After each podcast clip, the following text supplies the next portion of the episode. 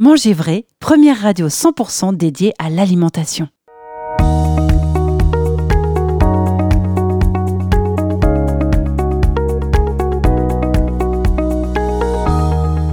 À l'heure où le mieux manger est dans tous les esprits, que l'alimentation continue à faire débat, que les chefs dénoncent ce qu'ils appellent la pandémie de l'obésité, le marché de l'ultra transformé se porte bien malgré la pléthore d'applications censées nous éduquer à mettre du bon dans nos assiettes. On a encore en mémoire, et ce pour en avoir parlé sur cette antenne du cri d'alarme lancé par l'IRCALIM au sujet du fameux Nutri-Score européen qui devrait être apposé sur le packaging des produits du terroir. Certes, il est essentiel d'éclairer le choix du consommateur par des labels et autres calculateurs, mais ne serait-il pas plus logique de faire l'inverse, à savoir d'instaurer des labels à ceux qui font le choix de la chimie et des origines opaques. C'est le pavé dans la mare lancé par Sébastien Loctin, chef d'entreprise à la tête de Biofutur, un homme qui se définit comme papa engagé, passionné par la bonne bouffe et né à Lyon, capitale de la gastronomie. Sa tribune dans le journal du dimanche n'est pas passée inaperçue. Bonjour Sébastien Loctin. Bonjour Henri. Merci d'avoir répondu à notre invitation.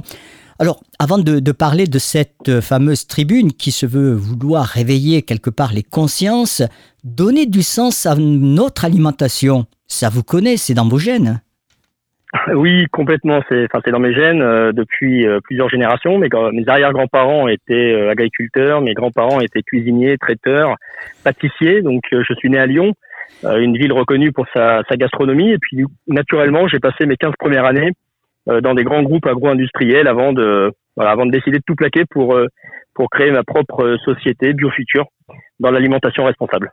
Alors justement, parlons de, de, Biofutur. Chez Biofutur, vous dites, et je vous cite, repenser les produits du quotidien pour en proposer des versions véritablement plus saines, alliant équilibre nutritionnel, plaisir et naturalité.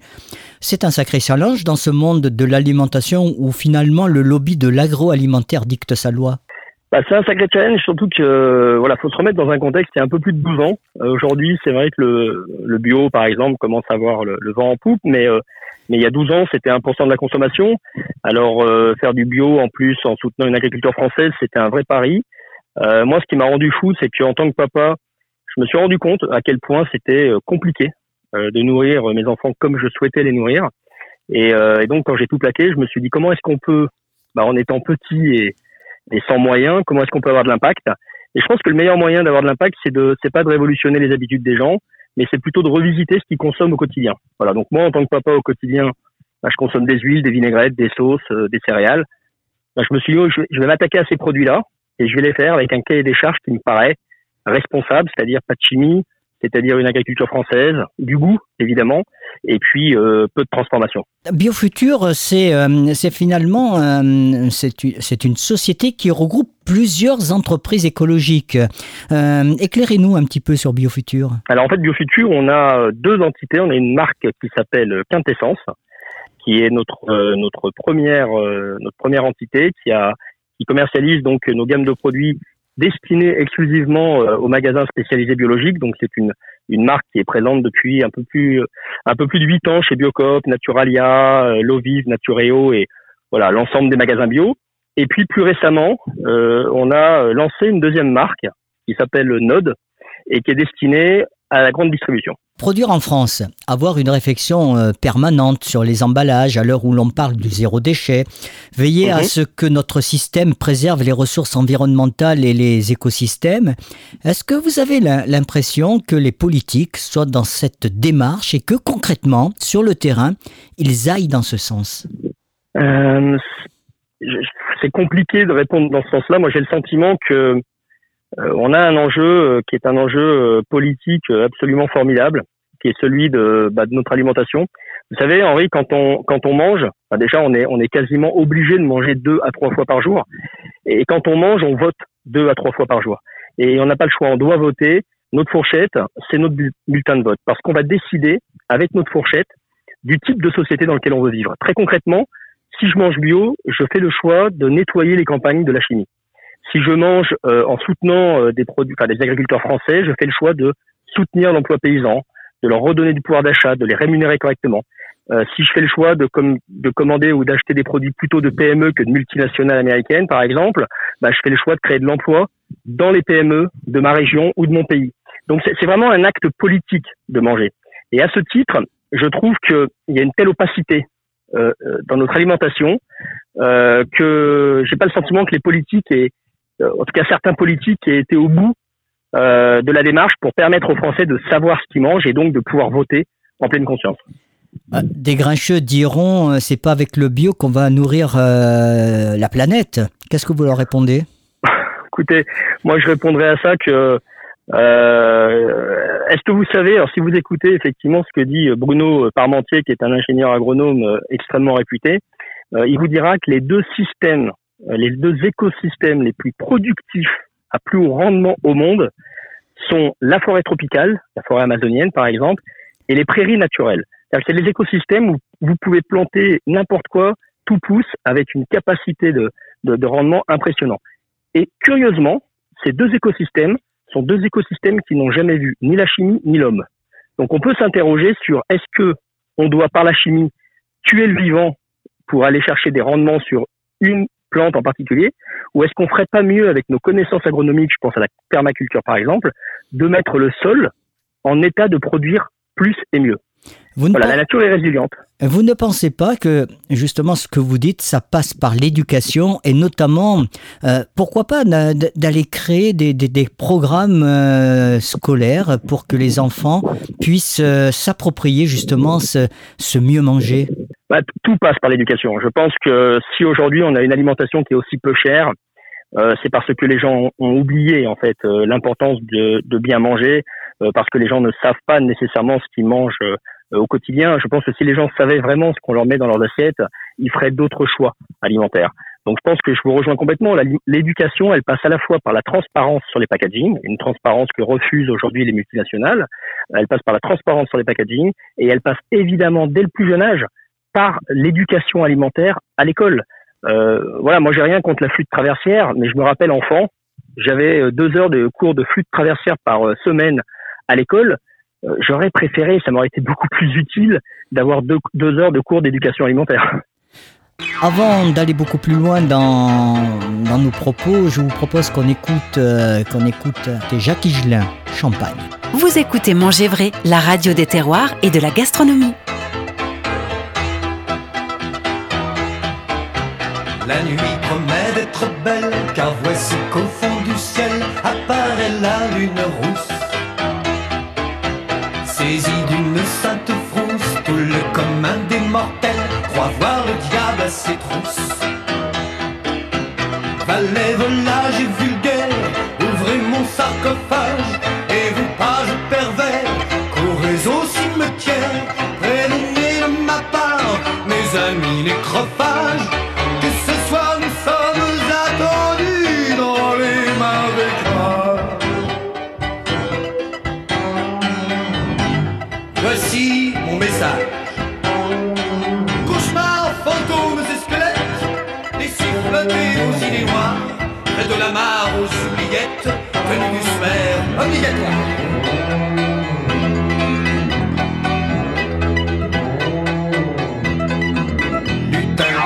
Feu follet, elfe faune et farfadet, c'est Fred mes grands carnassiers. Une muse un peu de du me dit d'un air entendu, vous auriez pu vous raser comme je lui fais remarquer deux, trois pendus attablés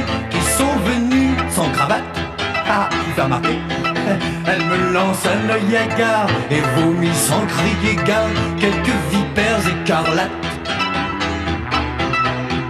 Vampire ébloui par de l'ubarique vestale et géris insatiables chevauchant des valkyries, infernales appétits de frénésie bacchanale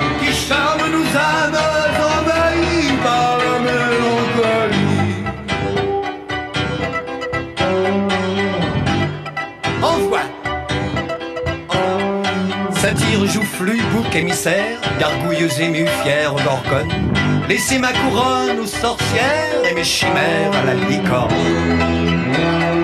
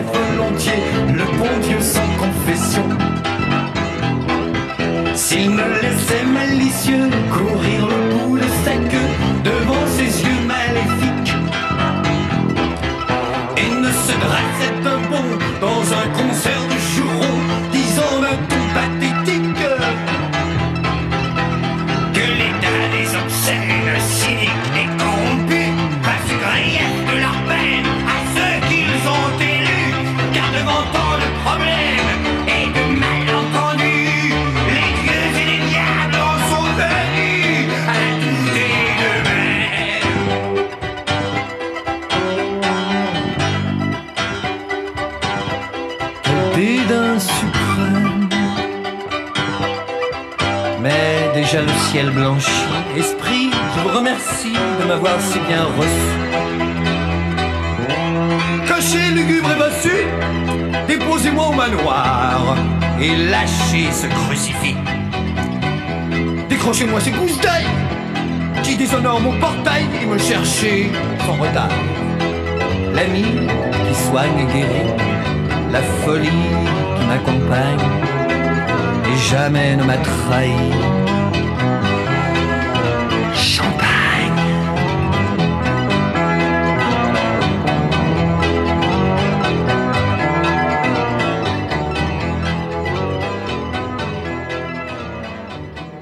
C'était Jacques Higelin avec cette très belle chanson Champagne parue en single en 1979 et qui fut un énorme succès en 1980.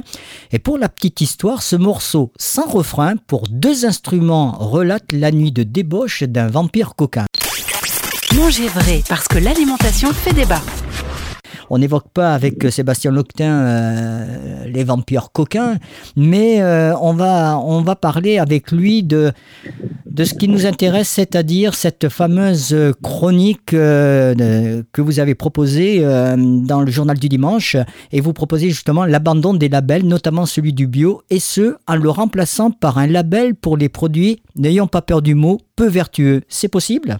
Alors, je crois que tout est possible. Euh, avant euh, la musique de Jacques Higelin, on, on, on, on disait que c'était difficile de faire bouger euh, l'éducation nationale. Euh, je pense que c'est parce qu'on on pense systématiquement les choses, que les choses sont difficiles, alors que je pense qu'elles deviennent très faciles à partir du moment où on se donne les moyens. Euh, la question qu'on doit se poser, Henri, c'est euh, qu'est-ce qu'un label sur, sur quoi un label doit-il attirer l'attention? À partir du moment où vous mettez un label sur un produit, vous allez le mar- marginaliser, vous allez en marginaliser la consommation. Euh, donc en mettant un label bio sur les produits bio, vous marginalisez euh, le fait que l'alimentation soit chimie soit la norme, sans chimie soit la norme. Et donc par là même, on reconnaît que l'agriculture d'ailleurs qu'on appelle conventionnelle, hein, donc l'agriculture de convention, soit une agriculture qui fait la part belle à la chimie. Euh, moi, je considère qu'il n'est pas normal de nourrir les gens avec des pesticides et des additifs. Je considère que c'est ça qui est pas normal. Donc effectivement, je pose la question de qu'est-ce qui est normal quand il s'agit de nourrir les gens, la chimie ou la naturalité? Vous comprenez euh, qui s'oppose euh, au fait que l'on mette un Nutri-Score sur les packaging des produits du terroir? Alors, je, je, le Nutri-Score, j'ai une réserve effectivement par rapport au Nutri-Score et je comprends complètement cette position euh, parce que euh, le, la limite du Nutri-Score est est la limite de l'ultra-transformation. Euh, Il y a énormément d'études qui ont démontré qu'un des fléaux euh, nutritionnels actuels, c'est l'ultra-transformation. Et cette ultra-transformation ne concerne pas de nombreux produits de terroir. Je pense à des fromages au lait cru, euh, je pense à certaines charcuteries, euh, donc qui sont par essence potentiellement moins délétères qu'un produit ultra transformé de Nutri-Score A. Donc c'est vrai qu'on est face à des incohérences qu'il faut qu'il faut regarder en face. Et je comprends tout à fait la position d'un fromager, d'un paysan qui fait des fromages au lait cru de chèvre et qui se retrouve avec un Nutri-Score D ou E quand une, un steak, un faux steak végétal avec plein d'ingrédients ultra transformés va se retrouver avec un Nutri-Score A. En ce qui me concerne, je préfère donner à mon enfant un fromage de chèvre au lait cru, paysan en bio, que un steak végétal euh, ultra transformé. Aujourd'hui, on le sait, le consommateur, quand il doit faire ses courses, ne se sert que de son smartphone et scanne tout ce qu'il y a à scanner. Vous savez, euh, le consommateur, on en a fait un détective privé. Au lieu de, de lui dire simplement ce qu'il va manger, on l'invite à deviner ce à quoi il va échapper. Donc en fait, c'est l'industrie qui a mis le consommateur dans cette défiance euh, et, et, dans cette, ce besoin d'aller avec des applications ou d'autres outils essayer de comprendre ce qu'il mange. Pour moi, il y a un véritable échec de transparence. C'est-à-dire que euh, si on prend un ketchup de renommée mondiale américain, j'aimerais qu'il ait la franchise d'indiquer très clairement que ces, ces tomates sont issues d'une agriculture qui utilise des pesticides et de la phytosynthèse, qu'ils reconnaissent que ces tomates viennent du bout du monde, de Chine ou d'ailleurs, qu'ils reconnaissent qu'il y a des additifs cachés. Ça, ça permettrait au consommateur de, de, savoir très clairement, en un coup d'œil, ce qu'il va manger et de, de, décider ou non de le manger. Aujourd'hui, le consommateur, c'est pas normal euh, qu'il doive jouer au détective privé. Euh, Raj Patel disait qu'on doit responsabiliser l'individu. Moi, je suis d'accord pour laisser le consommateur responsable, mais dans ce cas-là, donnons-lui la véritable information. Comment gagner ce, un tel combat? Je pense qu'il faut. Euh, c'est un combat qu'on doit mener de manière euh, multipartite. Je pense qu'il y a effectivement d'une part bah, des gens, euh, des médias comme les vôtres, qui doivent alerter sur les incohérences de notre système alimentaire. Je pense qu'il y a des industriels comme nous qui devons aussi faire le travail d'exemplarité. Et puis enfin, je pense qu'il faut un peu de courage politique pour que c'est un formidable combat que d'aller chercher la vérité et la transparence, parce que c'est un combat qui n'oppose pas. C'est un combat qui dit simplement aux gens si vous faites un choix d'agriculture, si vous faites un choix de produit, assumez simplement votre choix et dites-le. Donc personne ne peut, entre guillemets, rejeter euh, la question de la vérité. Et ensuite, ce n'est plus un sujet politique, ça devient un sujet consommateur. Le consommateur tranchera. Donc je, pense qu'il faut un peu de courage politique à un moment pour affronter les lobbies et puis ne pas euh, céder à la facilité, euh, mais effectivement aller chercher la transparence complète quand il s'agit de manger. Le monde ne sera pas détruit par ceux qui font le mal, mais par ceux qui les regardent sans rien faire. Cette situation d'Albert Einstein que j'ai que j'ai prise sur mhm. votre euh, sur votre euh, profil prend encore plus de sens dans cet univers impitoyable de l'alimentation. Vous croyez pas? Ouais, bon, c'est une citation que j'aime beaucoup, c'est vrai, parce qu'on est toujours à, à, essayer de, de, de, dire que c'est la faute de l'autre. Euh, moi, j'ai voulu monter ma boîte pour, pour dire quoi? Pour dire que j'ai évidemment une responsabilité. J'ai cautionné ce système pendant 15 ans, j'en suis absolument pas fier. Euh, J'essaye depuis de, bah, de faire ma part un peu différemment. Euh, et donc, je considère que on, a tous la possibilité de, de, changer un peu notre quotidien. Euh, donc, le monde, il est, on, il peut pas être détruit uniquement par ceux qui décident de le détruire. On est, euh, on a tous un pouvoir qu'on peut exercer au quotidien et on doit pas laisser faire sans, enfin voilà, on doit pas les laisser faire sans rien dire. Euh, donc, on doit tous se mobiliser euh, pour demander des comptes parce que l'alimentation est devenue la première cause de mortalité au monde et c'est pas normal. L'alimentation devrait nous nourrir, elle devrait en aucun cas nous tuer. Vous écoutez Manger Vrai, la radio des terroirs et de la gastronomie.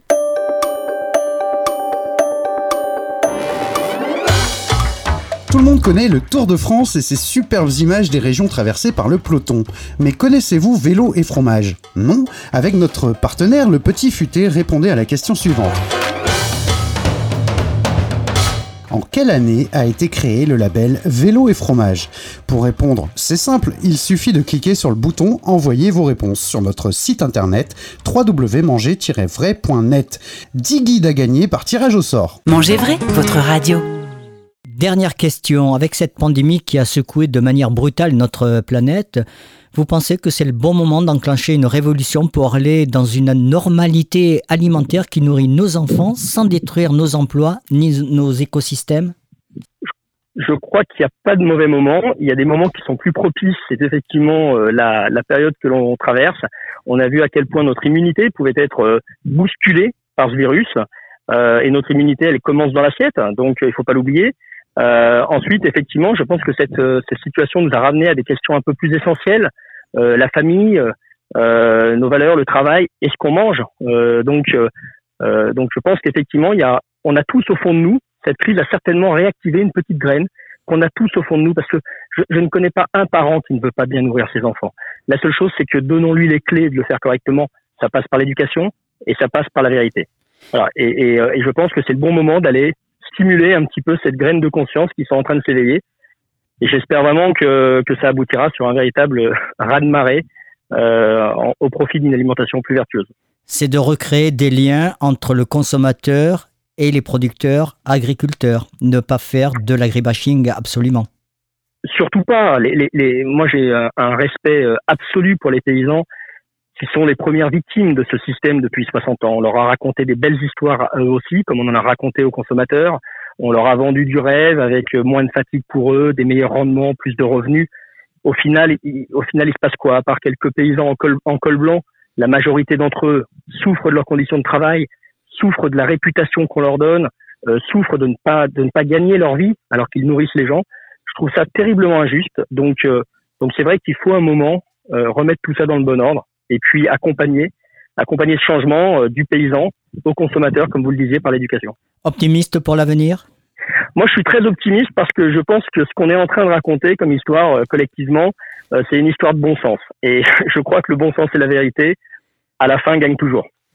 Merci Sébastien Loctin de nous avoir accordé de, votre temps pour répondre à, nos questions. Alors je le rappelle, hein, vous êtes le fondateur de Biofutur, que votre philosophie profonde est de défendre avec bon sens et passion un modèle alimentaire qui prenne soin de l'humain et de la planète.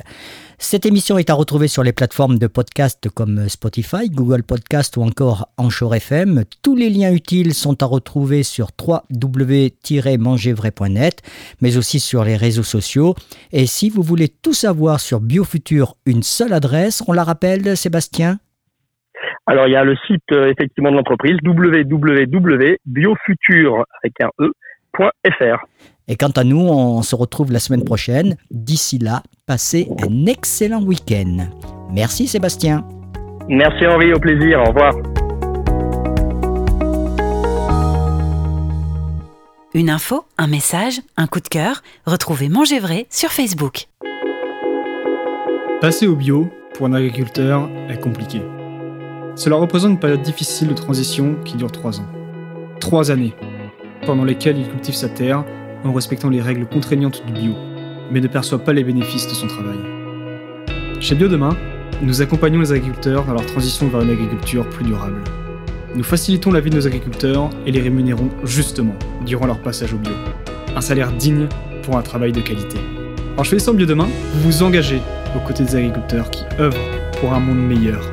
En plus d'être bon pour vous, acheter ces produits aide les agriculteurs à préserver l'environnement, à se rémunérer équitablement ainsi qu'à protéger leur santé et celle des habitants en proximité.